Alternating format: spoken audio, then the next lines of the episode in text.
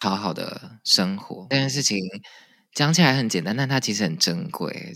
欢迎光临乔西咖啡沙龙，我是节目主持人 Chelsea，这里是一间声音咖啡厅，分享各行各业的职涯访谈，还有不同领域的斜杠故事，以及轻松闲聊的爆米花时间。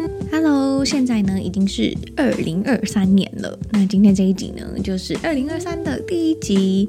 那在呃过去呢，其实，在二零二二年年底的时候呢，我大概是给自己放了一个月左右的假吧，所以大家可以发现说我大概有。快一个月左右没有更新节目，在这一个月里面呢，我做了一些不同的尝试，比方说开始每天都自由书写，把在巴黎的生活呢变成是影片的形式来跟大家分享，然后也去思考说，那在明年的时候呢，Podcast 可以做出怎么样的变化，或者是说做哪类的主题。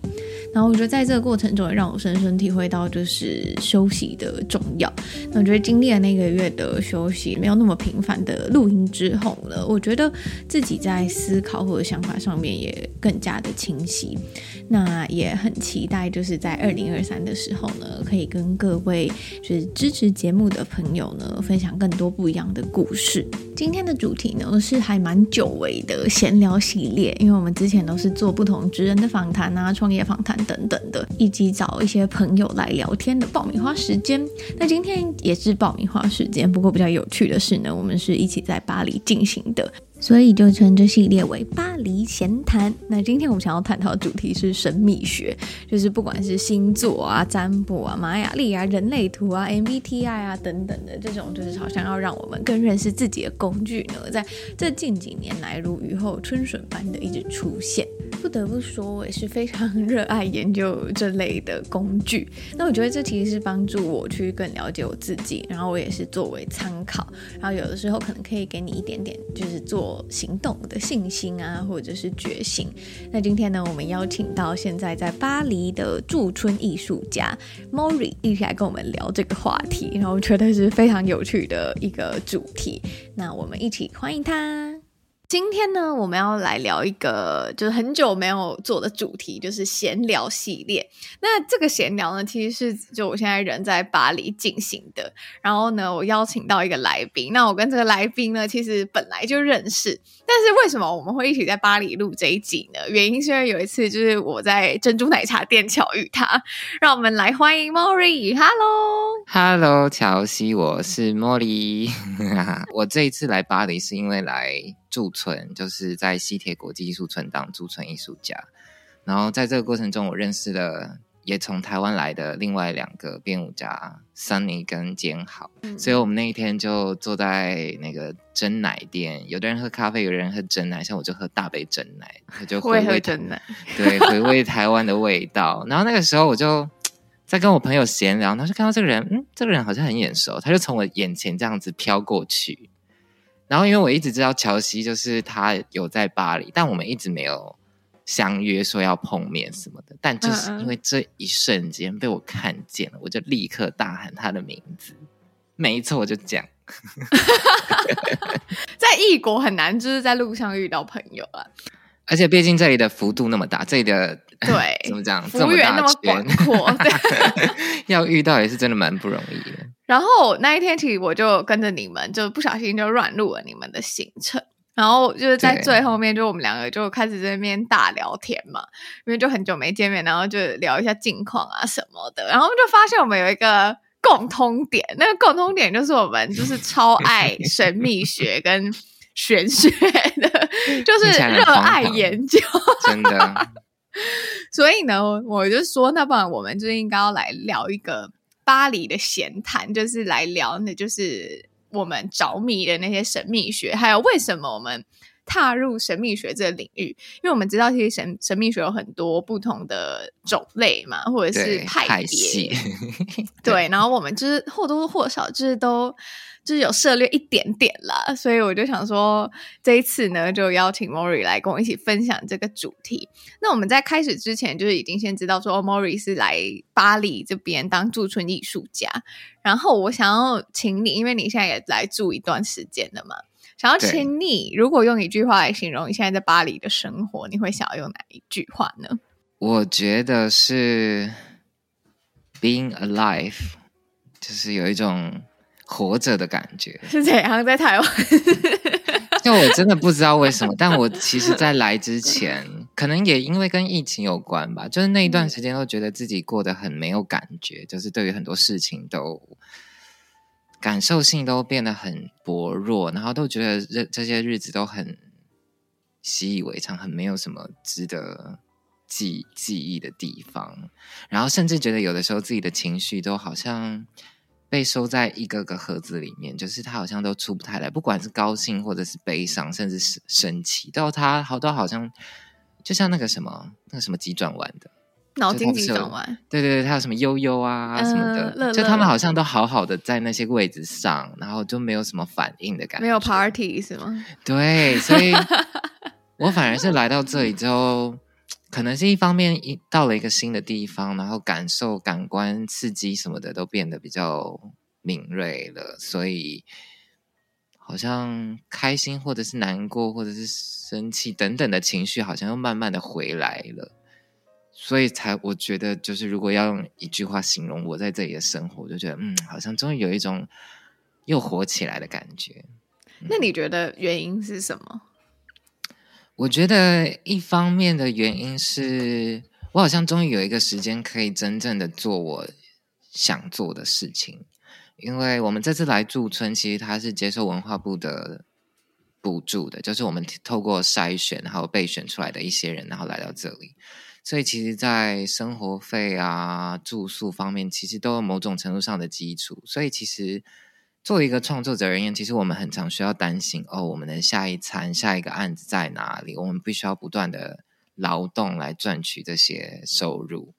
可是因为有这样子的补助的产生，让我们好像稍微有余裕，可以开始真正从事自己想做的创作，而不是只是为了糊口饭，做一些收入上的案子这样。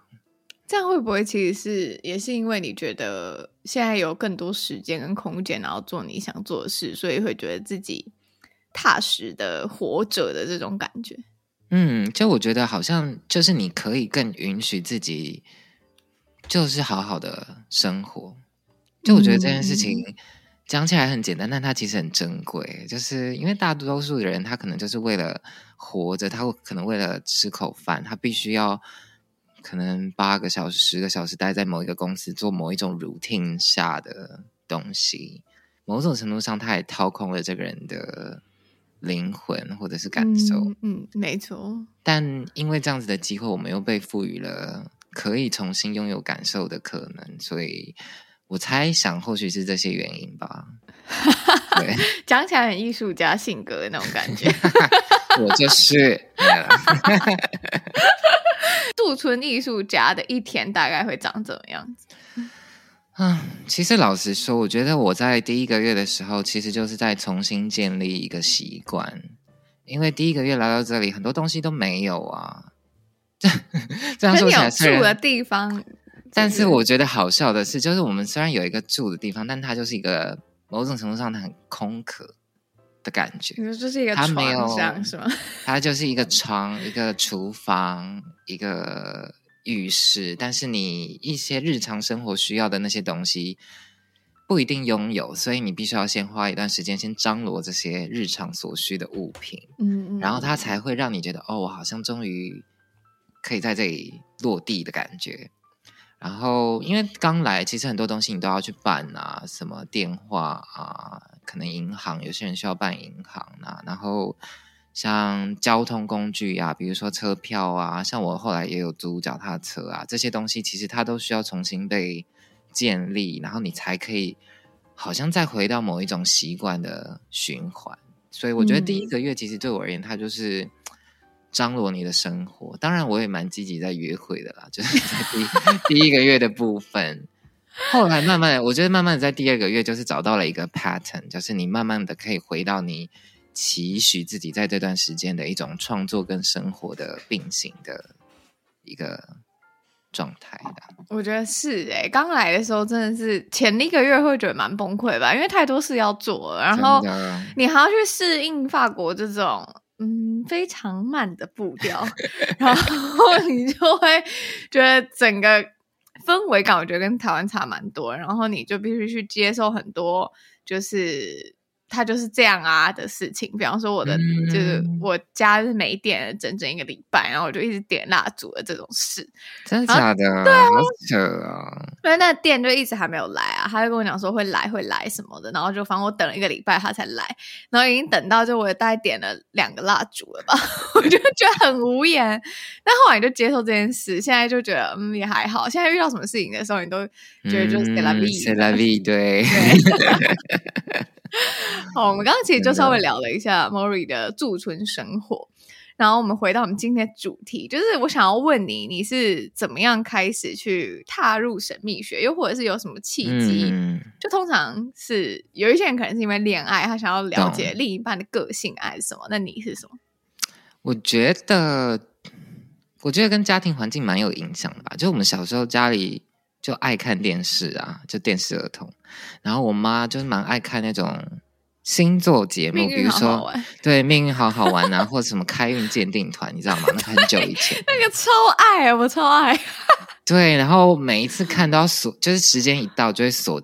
就你可能会先看一些连续剧，跟妈妈一起看连续剧，然后看连续剧之后，差不多时间到之后，他就会转到那个频道，然后我们就会开锁定那个一些星命理呀、啊、星星座的一些谈话节目，然后就就你就是。你就，但是我觉得它就是一个很粗浅的了解，因为你大概只知道你的太阳星座在哪里，然后你就依照你的太阳星座去看哦，他会说你本周运势如何啊，或者是你的恋爱桃花如何啊，blah blah blah 的，对，大概就是一个很，我觉得是一个很粗浅的了解，但某种程度上也种下了对于星座这件事情或者是神秘学这件事情的兴趣，这样。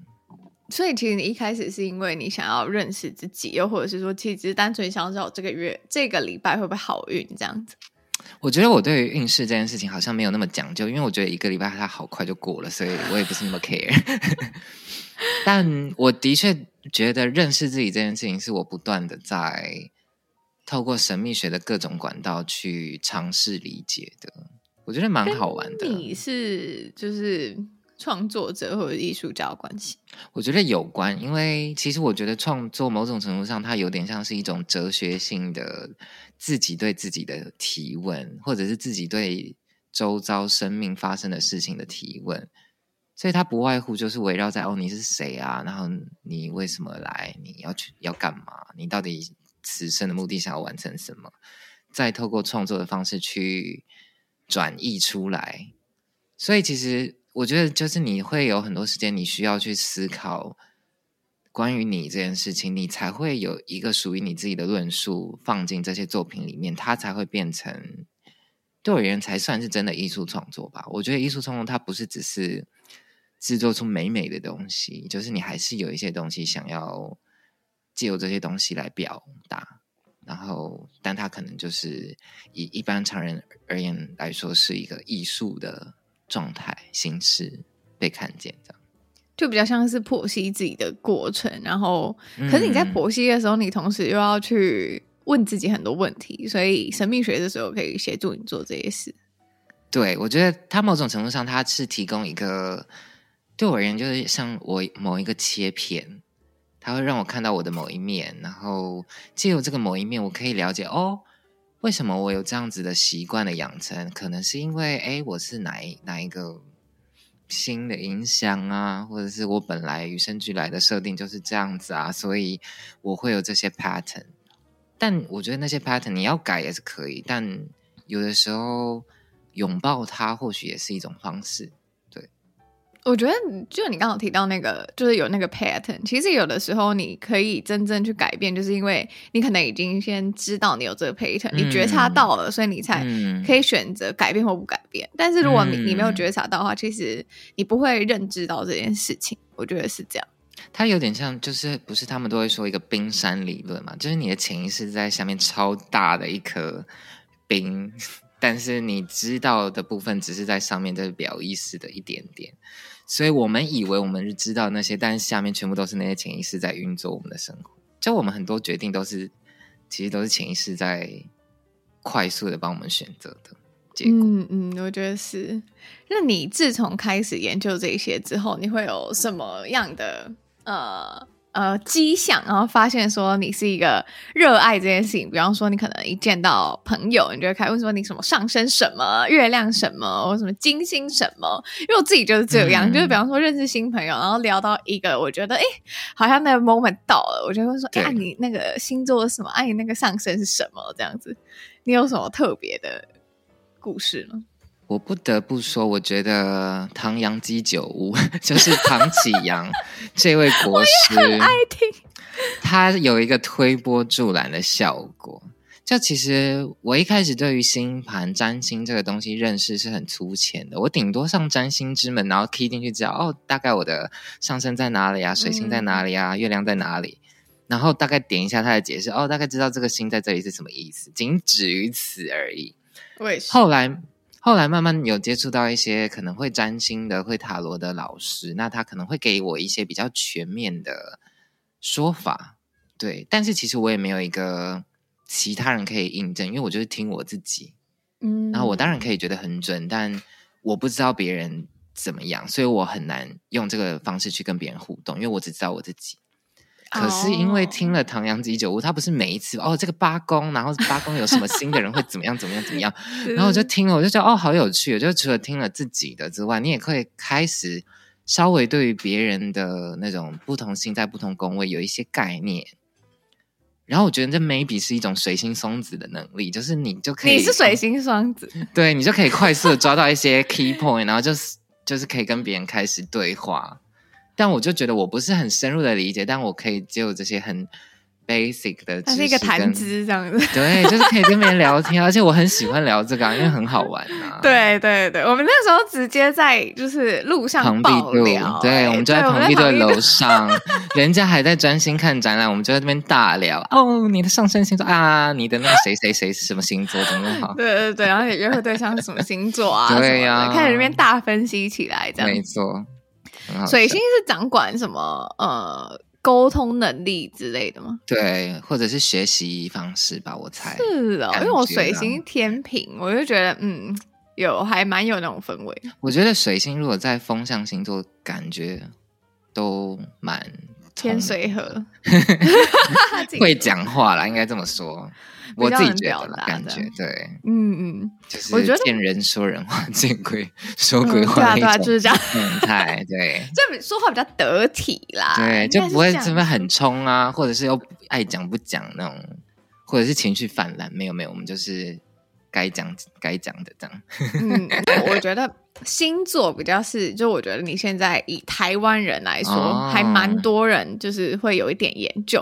我觉得蛮有趣的是，我之前有跟我日本朋友聊过，他说日本人的人都是血型，血型对，对他们研究血型很多。可是血型不是也才四四种吗？A B O A B 啊，四个，对，对啊，这是要。就我不太知道说这个是可以发展出多么细致的，对对对对。其实我也不知道，我顶多看以前那个什么 A B O 的那个漫画而已。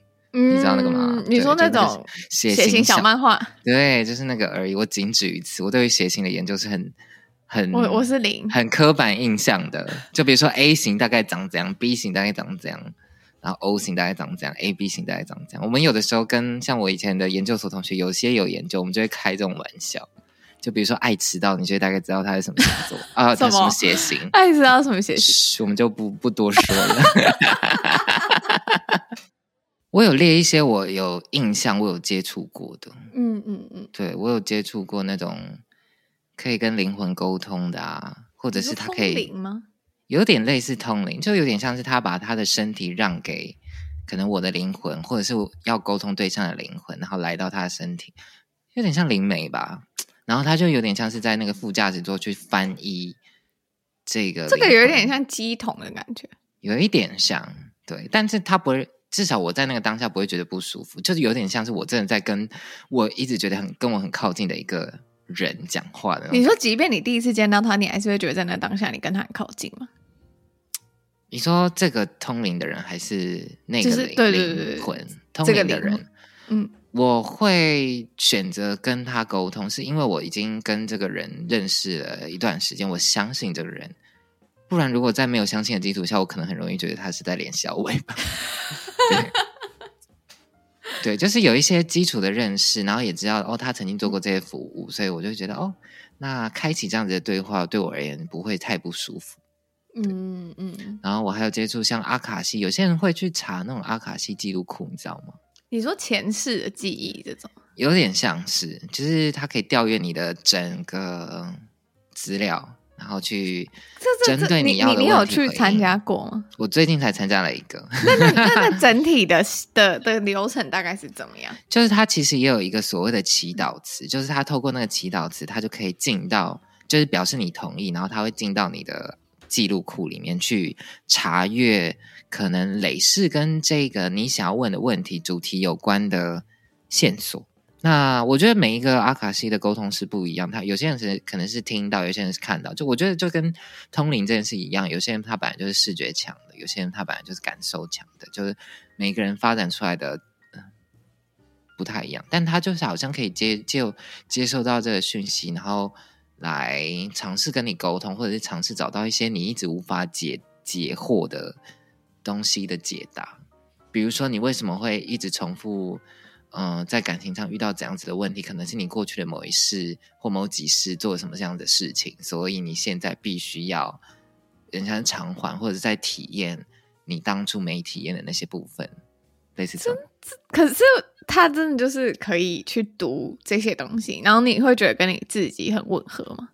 这个我是，我觉得这跟一个人就是有没有相信，或者是你愿不愿意接受有关。但当然也有假的啊，就跟那种动物沟通，有些人讲起来就 bullshit bullshit，根本没有 没有 没有什么，就你的动物根本不是这样啊。但他就讲那样，但我觉得他就是你就是看你有没有办法找到，哎，你觉得频率相合的啊，然后你愿意相信这个人，然后就听听看他的讲法。就是对我对于神秘学就是保持一种充满好奇的状态。嗯，所以你去参加这个也是单纯体验。对啊，就觉得哦，我没有试过，我想要试试看这样。然后还有什么水晶的啊，比如说水晶排列啊，水晶沟通啊。然后动物沟通，我有听过，但我没有做过。但我听过很多朋友去做这件事情，我觉得好像蛮有趣的。我有做过哎、欸，其实、哦、你有做过？哦，我有做过动物沟通，就是猫猫狗狗都有。对对对，还有还有什么天使？有些人说他可以就是跟天使什么守护神啊、指导灵沟通的这种。然后还有。塔罗嘛，塔罗算是占卜的一种，还有什么玛雅历？之前某某一阵子蛮着迷玛雅历的，然后人类图啊，后来最近越来越流行的人类图，啊，还有花精、精油啊、哦、花精，花精这一类的。某一阵子我也蛮着迷花精我，会冲去那个就是那种专门卖花精的店，然后去就是买那种花精，然后回来 try 的。那你你 try 完觉得怎么样？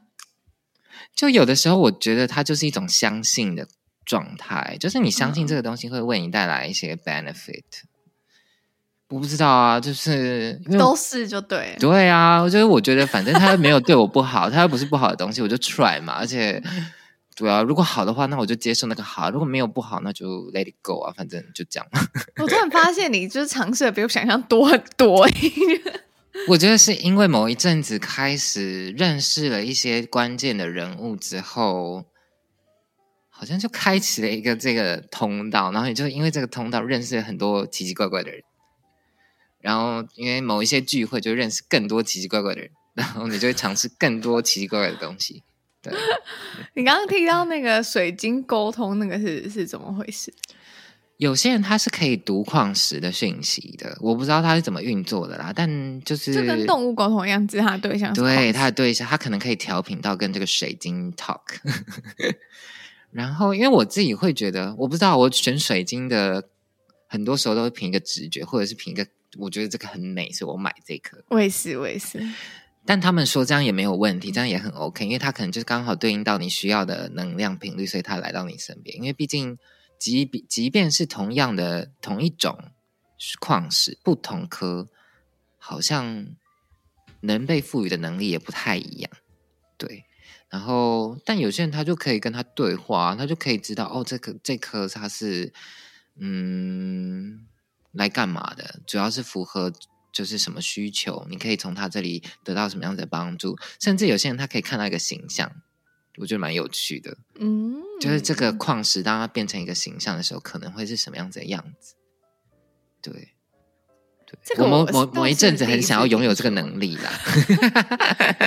原因是什么？你想要就觉得很可爱啊！就比如说我的插画可以结合矿石，我就可以把那个我看到的那个插矿石的样子画下来，你不觉得很迷人吗？这这很这很艺术家，其实对啊，他就把这个 矿石，你本来它只是一颗石头，但因为这个加成的效果，它就变得很有魅力，它就好像是有故事存在的一颗石头。我就觉得，就你是有能力赋予它一些画面啊之类的这种感觉。我希望，但我没有，或者是我还没尝试开启它之类的。哎、欸，可是我朋友就前阵子他就去。上了一个课，然后那个课就是动物沟通养成的这种。他就说，其实我们每一个人都有那种能力，只是有没有被开启而已。然后那个是需要透过每天的练习。就是他他在那个课，他本来是一个麻瓜，对。然后他在那个课上完的时候，就是老师在最后一堂课就会要他们练习去，就是沟通他的老师的猫猫。嗯。然后他就说他的答对率超高的，就是本来一个麻瓜，然后因为这样，然后就。我就觉得很酷，我觉得我自己没有这个经验过，因为我也没有宠物啊，所以我没有一个对练的对象，我不知道我要跟谁讲话，鸽子吗？这里鸽子很多，但是我觉得动物沟通跟水晶沟通比较不一样的点，是因为动物沟通就是会有事主可以去证实这个资讯是对还是错。可是对矿石，其实你你不知道啊，没有人会，没有人知道。没错，所以我们还是保持着哦，它美，所以我收集它好了，我不要把这个事情搞得太复杂。嗯嗯。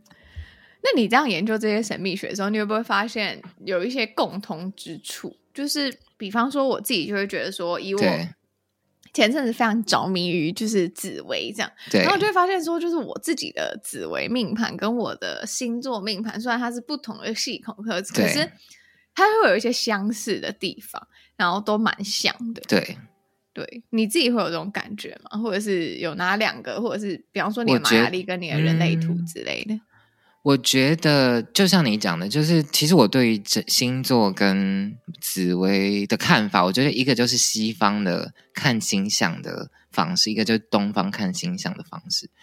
因为紫微它其实也是讲这十四颗主星在这些宫位里面的含义呀，所以它跟就是我觉得跟西方的星盘那那些星星在那十二宫里面的意义也差不多啊，所以。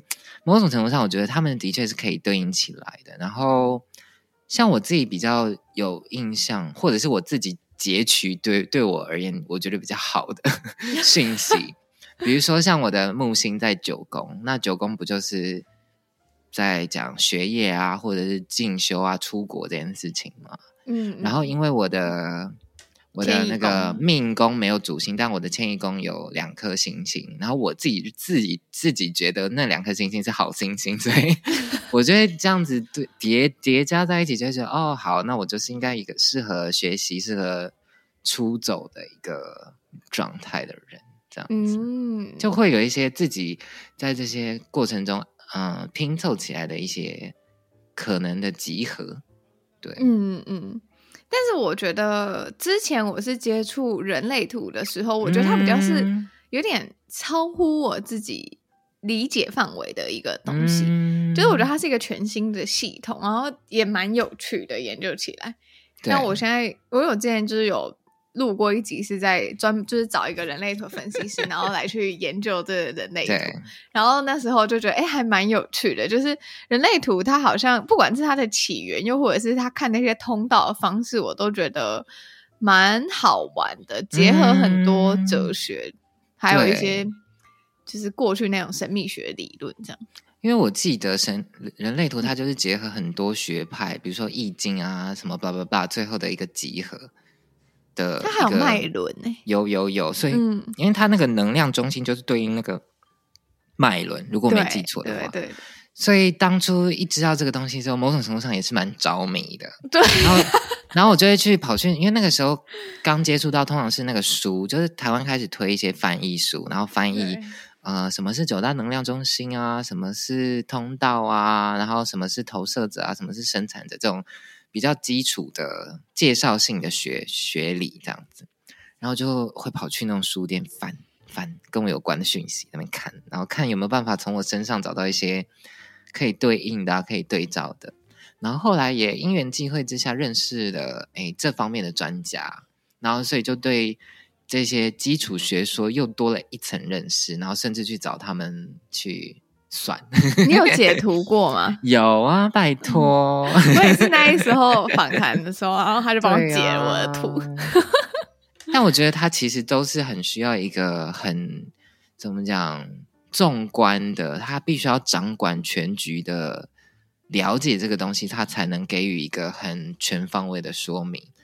不然，我觉得就像我们沦为你去听哪一个星在哪一个宫位，仅止于此。就是它是一个很，或者是你的紫薇里面，你的紫薇在哪一个宫位是什么意思？就这样而已。你不知道更多了，你没有办法把它连起来。嗯、可是，我觉得那个你去找人算，你去找人解说，他其实那我觉得最重要的。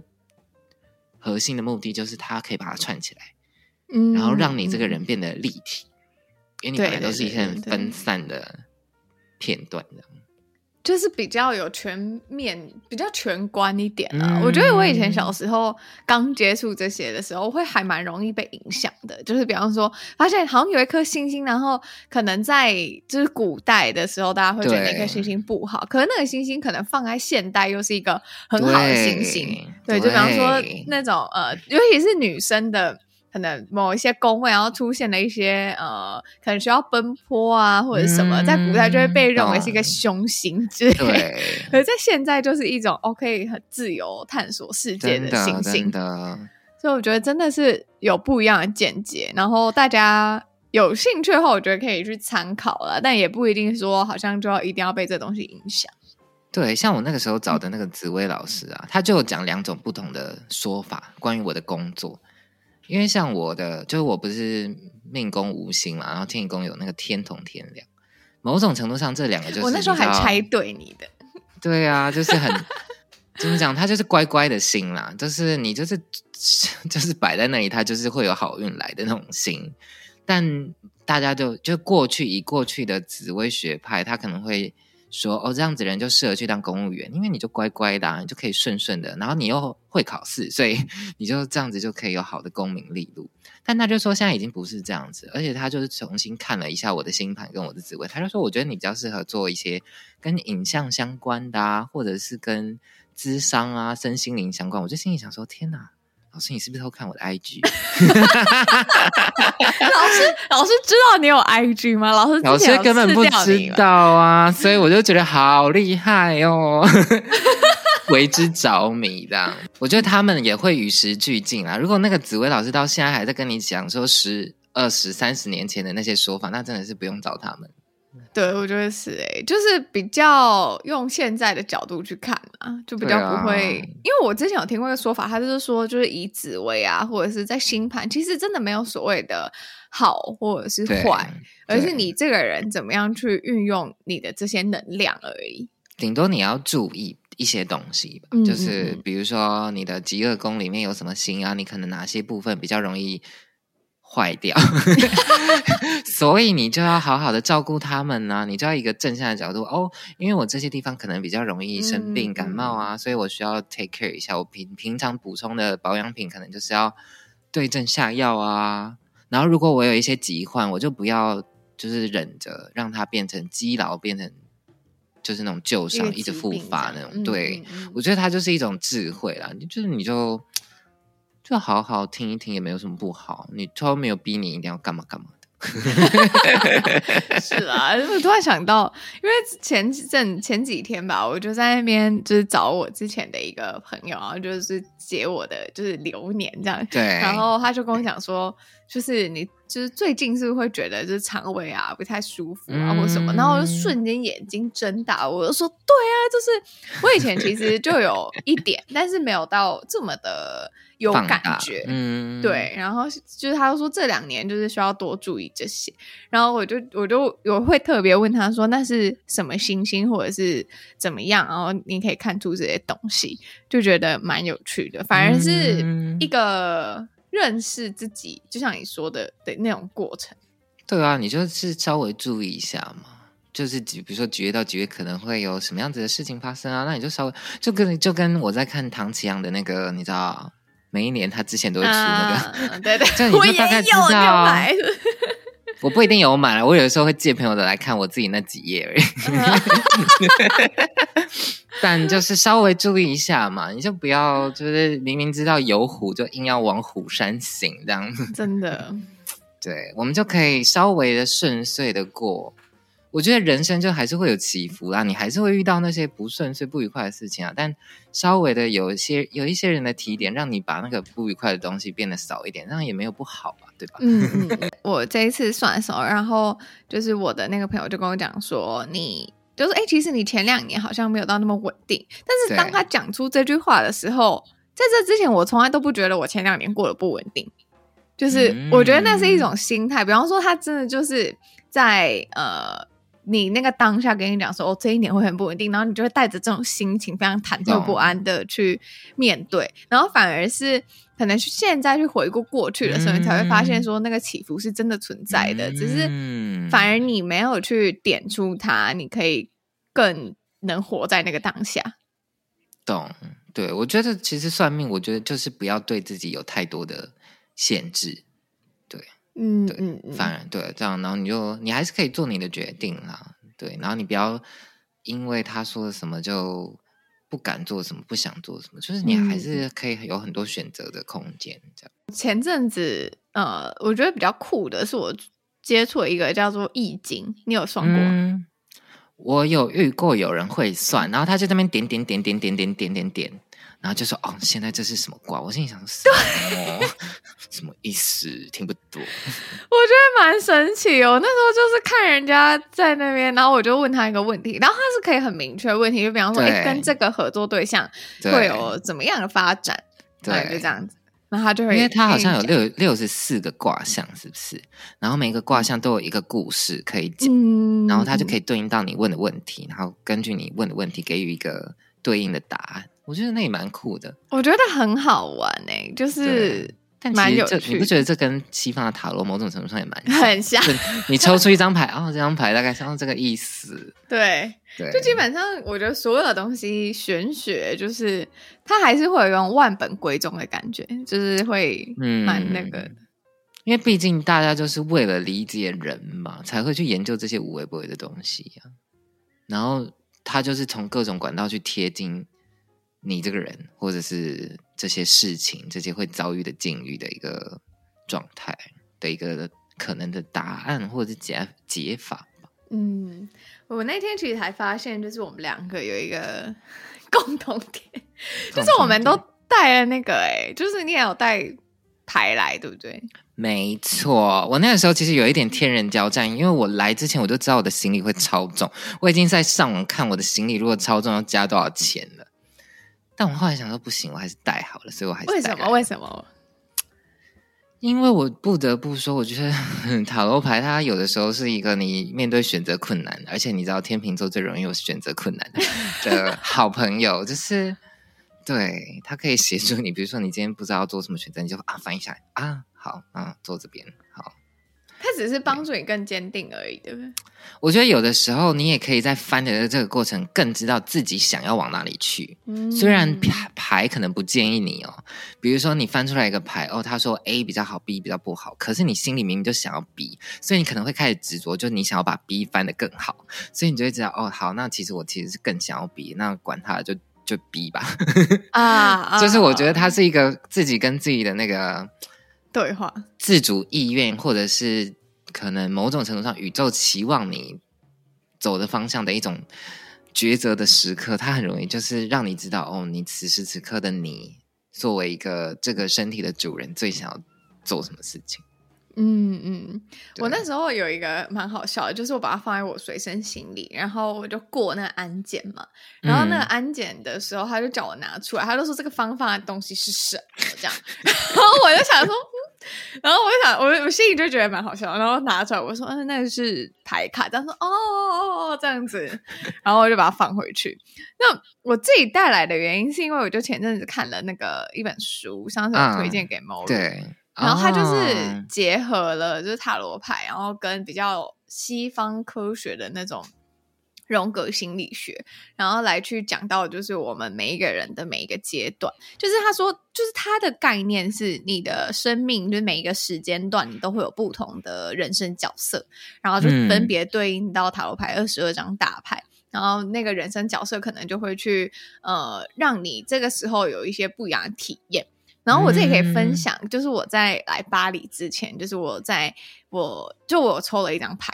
然后那时候那张牌抽出来是那个愚人，哇，是第一张牌，对，是第一张牌。然后就是你如果仔细去看它的那个意义的话，就是其实就是说，哦，你现在的状态就觉得说，哎，你什么都有可能，然后你会想要做很多事情。那的的确蛮符合我在来之前的心境。然后后来呢，嗯、就是我又来，我就来了嘛。然后中间就是呃，有一阵子还在适应的时候，有时候就会觉得。就蛮常经历一些低潮，就刚开始前一两个月，然后我就抽了一张牌，然后那张牌是倒吊人，哦、他就说你现在就是停滞，所以你就是只能休息，然后慢慢的等他，嗯、可能就是这些状态慢慢的好转起来这样，嗯、然后直到最近，对，就是我又 抽了一张牌，你抽了什么？我抽到皇后牌，哇、哦，对，就是说，哎，你今天有很多能量啊，或者是你有想要做的事啊、创意啊等等的，所以我觉得它就蛮符合，就也蛮对应，就是我的每一个阶段的。我觉得它带给我的是这样，嗯、那你觉得牌卡带给你的是什么？其实我觉得，就是就是你好像就带一个好朋友出门的感觉。我也会带石头啊，我也选了一些石头带来。那我已就是你知道已知的心理操纵的状态下，但是还是选择就是带来，就当然还有一些在家里。就我觉得它就是两方守护的一个概念。嗯嗯嗯，对啊，就是当你遇到困难，像你嘛，遇到一些低潮的时候，你就抽一张啊，然后看看牌卡可不可以给你一些什么建议啊。嗯，就有的时候你当然可以找，比如说你的好朋友、你的闺蜜聊啊，可是他们又不一定有空。所以你可以自己跟自己对话，就自己跟自己对话。嗯嗯，嗯这也是一个练习，怎么讲，跟自己相处的过程啊。我觉得，对，我觉得就是在那个自己跟自己对话的过程中，你反而有些答案会变得比较清晰。那你有什么就是你在跟牌卡对话的一些故事吗？就是比方说你在某个阶段，然后抽到哪一些牌卡，真的是还蛮改变你当时的想法的。嗯。我觉得我好像也不一定会被牌卡左右。我觉得我比较像是刚刚前面讲的，我在观看我在抽牌的这个过程中的那个心理作用机制，嗯，借此厘清我到底想干嘛。就我明明自己心里早就有一个答案 A 好了，但我不想承认我要的是答案 A，嗯，所以我借由抽牌这个过程中，可能去印证我要的答案 A 是对的。但如果答案又 A 又不是对的，那我还是知道我要答案 A，那我就去做答案 A，就是大概就是这种自己跟自己玩乐的一个状态，借此厘清。好啦，至少就是如果只就是我的话，我到底真正想要的是什么？因为我觉得很多人就是太容易被大环境的讯息影响，可能朋友 A 说你要做 A，你就做 A；朋友 B 说你要做 B，你就做 B。所以你久了之后，你就没有一个自己那种掌舵的感觉。但我觉得某种程度上，借由翻牌卡这个过程，让我回到我好像某种程度上掌握我要去哪里的这个能力。嗯，我觉得你刚刚讲那个用抽牌来去验证自己，就是让我想到我之前听过一个故事，就是也不是故事，他就说你要怎么去判断你自己真正想要的东西，就是比方说你。嗯人家在丢硬币嘛，A 或 B。对，当你丢出 A 的时候，你希望它是出现 B 的时候，其实你心里是想要 B 的。对对对，有点是这种感觉，大概是这种感觉。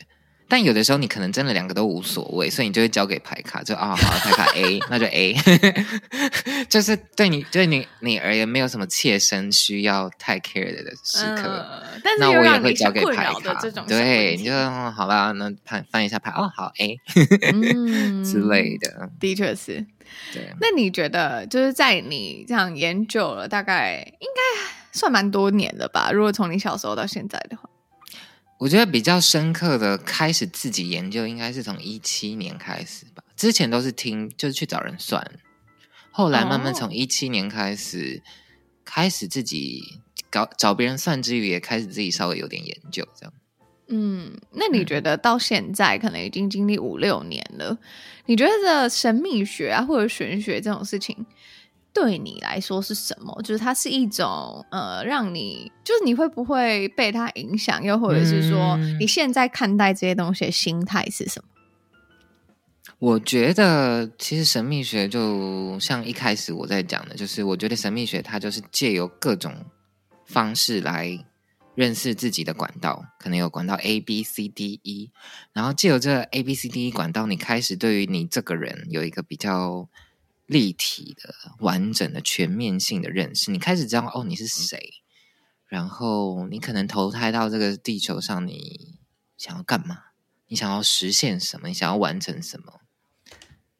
我觉得它就是一个。嗯，对于你这个人的雏形有一个理解，对于你这个人的生下来的设定有一些理解，但你是不是一定要这样活呢？我觉得好像也不一定。就我觉得人作为一个人，你还是有很多自己的选择的权利。虽然我可能天生下来我就是一个，嗯、呃，读书很差，没贵人。好了，我如果是这样子的人，我难难不成就不活了吗？不行啊，就是你还是要。你还是有其他方法可以活下来的吧？你还是有其他东西是可以尝试的吧？所以我觉得，就是知道这些东西或不知道这些东西，当然对于一个人而言，你可以少少走一些冤枉路，但我觉得它绝对不能是影响你推卸责任的一种工具。就是你不能说、嗯、哦，我觉得我的命就是这么烂，所以 我就怎么样怎么样了，不行啊！就是就是即即便烂牌可以打打赢别人的吧，对吧？我自己的想法是这样，哦、就你大佬让你逆天改命的，对你搞不好 烂牌，你还是可以弄出一个什么，就是赢赢一波啊！就是对我觉得好玩就好玩在这里，我觉得他就是让我对于自己有一些。基本上的认识，知道自己的长处啊、短处啊在哪里，那我就可以选择，哎，那我要加强我的长处呢，还是我要尝试弥补我的短处呢？就是我觉得人因为有各种选择，然后这些选择它就堆叠出你走出来的那些路。嗯嗯，的确，我之前是听过一个说法，然后我自己是蛮喜欢的，就是有人讲到说，嗯，其实神秘学这种东西，它不是告诉你你的命会长得怎么样，或者是说你的、嗯、呃，就是未来会发生什么样的事情。其实最主要的话，它是就像你刚刚提到，它是提供你一个工具，让你去知道说我应该要怎么样去行动。因为就是当你不行动的时候，你这这些事情其实都不会发生。就是即便你可能就是会。比方有些人可能生来大富大贵好了，对。可是他如果是每天躺在家里，或者他其实什么事都没做的话，他也没有一个启动的机制去启动这个大富大贵的命。所以我那时候就听到就嗯，的确，它就可以作为一个辅助工具，然后来去让我们做出行动，然后来去真正的去启动这个东西。嗯，我觉得是这样。嗯，嗯对，我觉得采取行动的确是。对对对，特别是对于我这种人吧，我就是一个 很缓慢于行动的一种状人，一种人类，所以就会有的时候真的会需要这些东西，某种程度上协助自己推自己一把吧，或者是接纳自己就是某一种样态，嗯、然后顺应着这个样态。嗯顺流成福，他们都这么说。顺流成福，嗯、对、啊，就臣服于宇宙这样子之类的。那我们现在到尾声呢，想要问一下，就是你最近在巴黎啊，或者是对，就在线上有没有什么计划可以分享给听众朋友的？我最近有什么计划哦？好，我们现在开始看末日的臣服是什么。最近的计划当然就是要赶快加紧脚步，我自己的创作，期许自己明年就是上半年能在巴黎出自己的新的作品，这样子才顺带可以带一些活动吧，宣传之类的，然后再回到台湾的时候，再接着在台湾的宣传，这样就希望如此。对，所以最近就是要啊，逼自己努力。虽然这里的天气渐渐冷了，懒惰指数越来越高。我真的觉得懒惰指数已经飙升了，太高了。但对，还是必须。我们这个时候就要靠有出门就可以，就是奖励自己很棒。你知道我昨天，我昨天早上出门去运动的时候，我下楼梯的那个当下，我觉得我自己很棒。真的，我觉得我现在只要出门买菜，我都觉得我很棒。真的，就觉得哇，我已经是我已经超越可能百分之九十五的人了吧？每天自我感觉超级良好的这样。对啊，就是啊，天哪，我已经我已经比那些只待在家里的人应该好了吧？最后呢，我想要请 Mori 分享一句话跟一本书给听众朋友，你们想要分享什么呢？我觉得。好好的享受生活，为自己做选择吧。对，嗯，怎么说？因为我觉得我们过得太快了，嗯，以至于我们很少花时间去享受我们拿到的这些东西，我们努力而来的这些东西。我们可能在拿到这些东西的下一刻，我们立刻要启程出发去追寻下一个东西。我们好像是一个在怎么讲，在那个齿轮上不定不团不停奔跑的那只老鼠一样，就是你一直在跑，你一直在跑，你真的没有好好的放慢脚步去享受你拥你已经拥有的这些东西。对，没有好好的感谢你已经拥有的这些东西。对，所以如果能够好好的享受啊，感谢啊，然后准备好了再启程的话，我觉得那是一个好的转换吧，在这个时刻。嗯，嗯，我觉得比较像是我们是其实，在生活上很容易一直给自己很多目标吧，嗯、就是这个目标 A 做了，然后 B 做了，C 做了，D 做了。然后，如果有一天你的人生没有目标，的时候你会活得 很焦虑。对啊，你就会想要一直找新目标，好像那个才能证明自己还活着的样子。可是其实这样很空洞，就是我们是不是可以就是好好活着就好了？对，我觉得那也是我来到这里才更深刻的感受到的一件事情。我为什么不能就这样好好的活着呢？嗯，的确，为什么不行？可以吧？他们他们都这样，我觉得 对啊，他们就是这样。你看到旁边人，他就是这样子在生活，他 好像没有在工作一样之类的。对，就是那个心胸跟视野会开阔一点了。对，然后书的话，嗯、因为前面有讲到那个关于塔罗牌的书，我有想到一本书叫《命运交织的城堡》，它是意大利的作家卡尔维诺写的，那是其中一个。我刚好去算上一个塔罗，然后那个塔罗老师给我介绍的。因为这本书很有趣，他就是在，就是他就是，好像是在一个什么聚会，然后他们就翻牌，然后就要借由这个翻牌、翻塔罗牌的过程讲一个故事，所以它是好几个故事串联在一起，然后每一个可能都会对应到一些塔罗牌的属性。